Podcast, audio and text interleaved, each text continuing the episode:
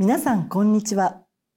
読売新聞調査研究本部略して朝見のベテラン記者が旬な話題を深掘りして解説する読売朝見レディオ。船月各地主任研究員に伺います。船月さんよろしくお願いいたします。よろしくお願いします。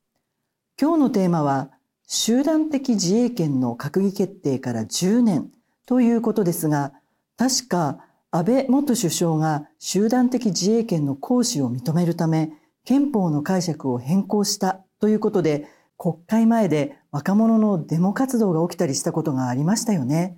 早いものであれからもう10年になるんですね。そうですね。あの正確に言うとあの閣議決定があの2014年の7月であの閣議決定に基づく法律ができたのが翌2015年の9月ですからその時期に反対運動が起きたということになります。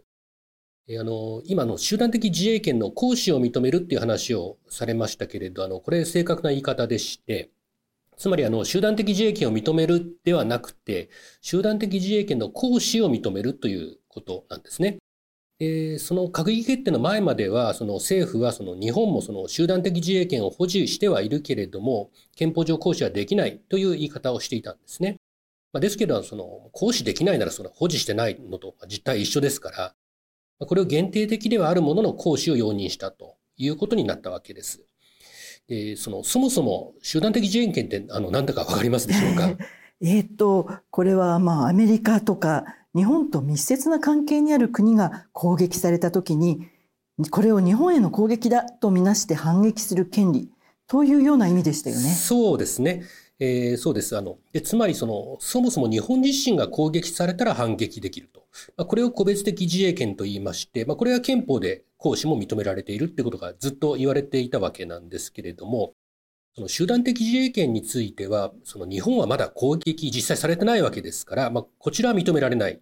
ということを政府、まあ、これあの内閣法制局なんですけれども、その政府がずっと言ってきたということになります。それを見直したと。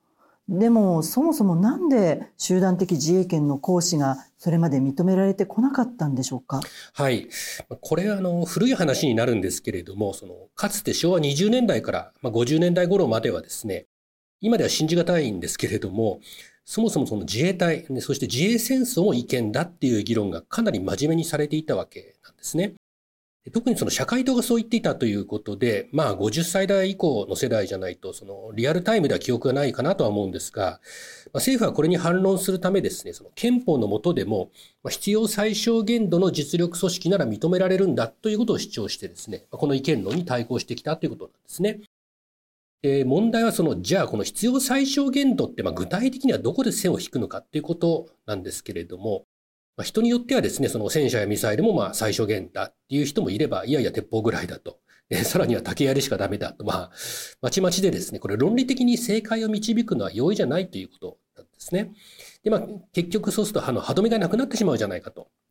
侵略戦争だって、その自衛を口実にですね、できてしまうんじゃないかという、まあそういう批判をその政府は恐れてきたわけなんですね。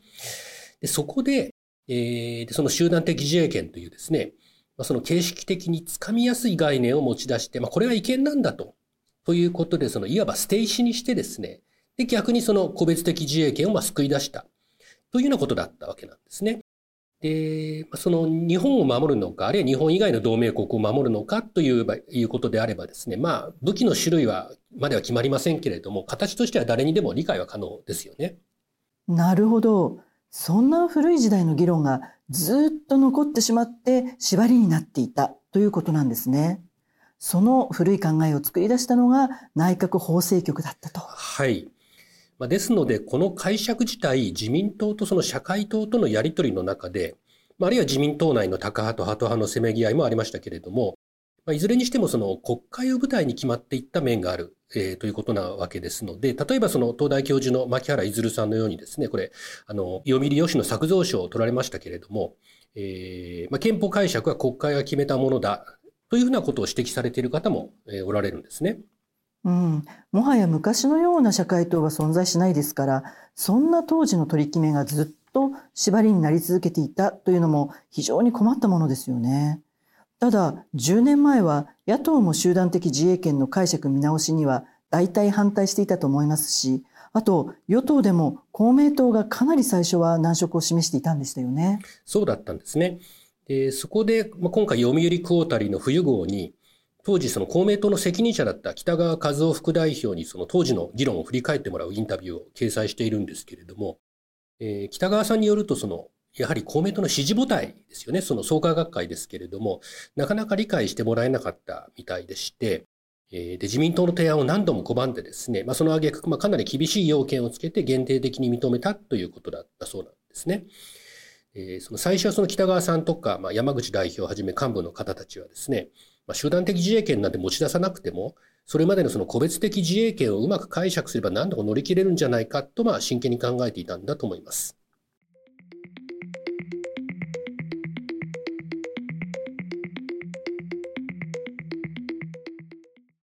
最新ニュースを深掘りする読売朝券レディオ。読売新聞調査研究本部がお届けしています。本日は集団的自衛権閣議決定から10年というテーマで伺っています。与党である公明党もかなり難色を示していたということで公明党にとってもかなり苦しみながら結論を出したということなんですね。それから10年経って自公連立政権って今も続いていますけれど、ぎくしゃくした関係にはならなかったんですか？当時はその正直言ってですね、それなりのしこりはあったと思ってます。でもその北川さんによるとですね、その今になって振り返ると、まああの時やっておいて本当に良かったなと。つまりその後、どんどんその中国が台湾に向けて緊張を高めたりですとか、北朝鮮によるミサイル発射とか、まあ、さらにロシアも戦争をやってるということで、まあ、東アジアの安全保障環境かなり厳しくなってしまってるんですね。で、集団的自衛権の行使を認めたその安全保障関連法ができた後ですね、まあ、これ北川さんも認めてるんですけれども、日米の軍事的な連携というのは非常に密になってきてますので、まあ、それで抑止力になって、まあ、なんとか平和が保たれているというか、まあ、かろうじて戦争が起きずにいるというような現実があるわけなんですね。で、まあ、北川さんもその、まあ、今ではですね、えー、安保関連法がなければこれは大変なことになってたと言われているわけなんですね。で、それとその一昨年の12月ですけれども、閣議決定した安保三部省ですね。で、その中ではその敵の領土の中のそのミサイル発射拠点を攻撃するっていうその反撃能力、あの、これが初めて認められたんですけれども、この時はそれほど問題視もされずにですね、スムーズに決められまして、これもその安全保障関連法があったからだというふうに、まあ、これはそのやはりインタビューに出ていただいた東大名誉教授の北岡真一さんも指摘されてるんですね。なるほど。雨降って地固まるというところですかね。そうですね。そう言っていいと思います。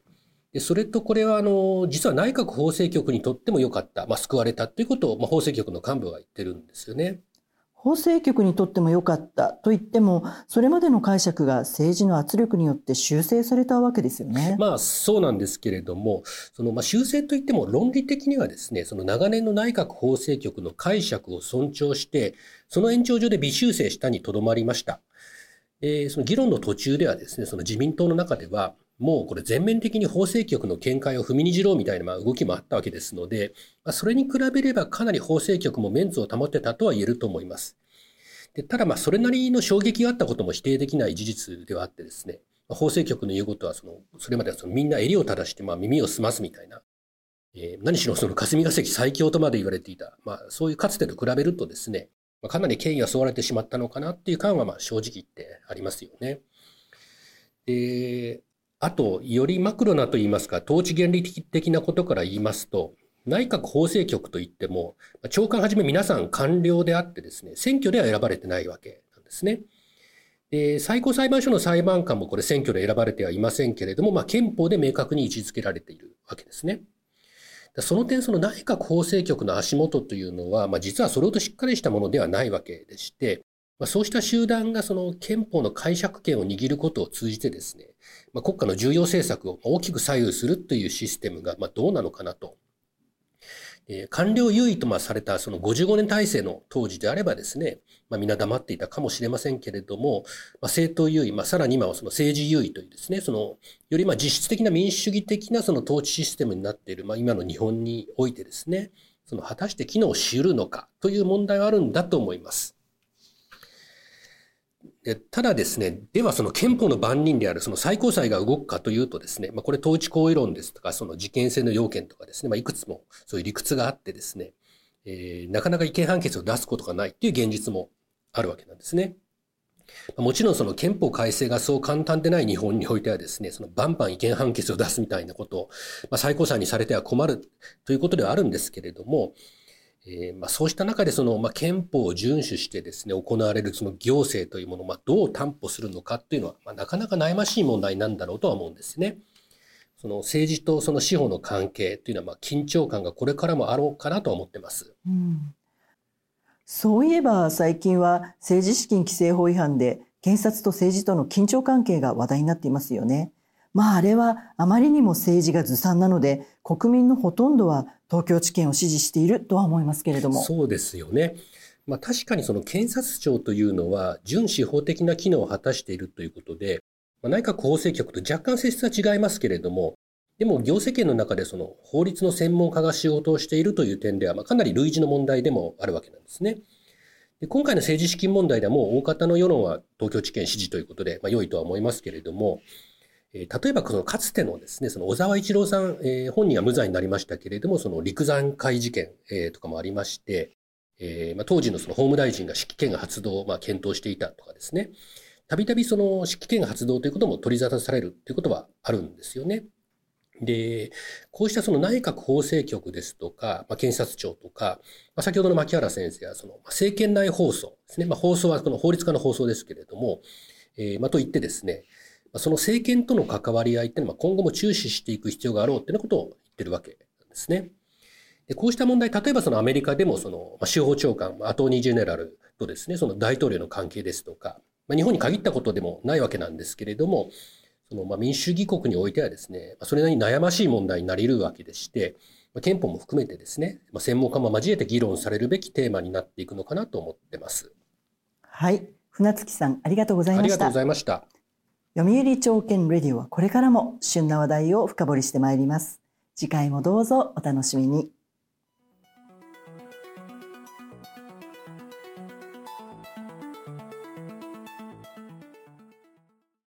最新ニュースを深掘りする読売朝券レディオ読売新聞調査研究本部がお届けしました。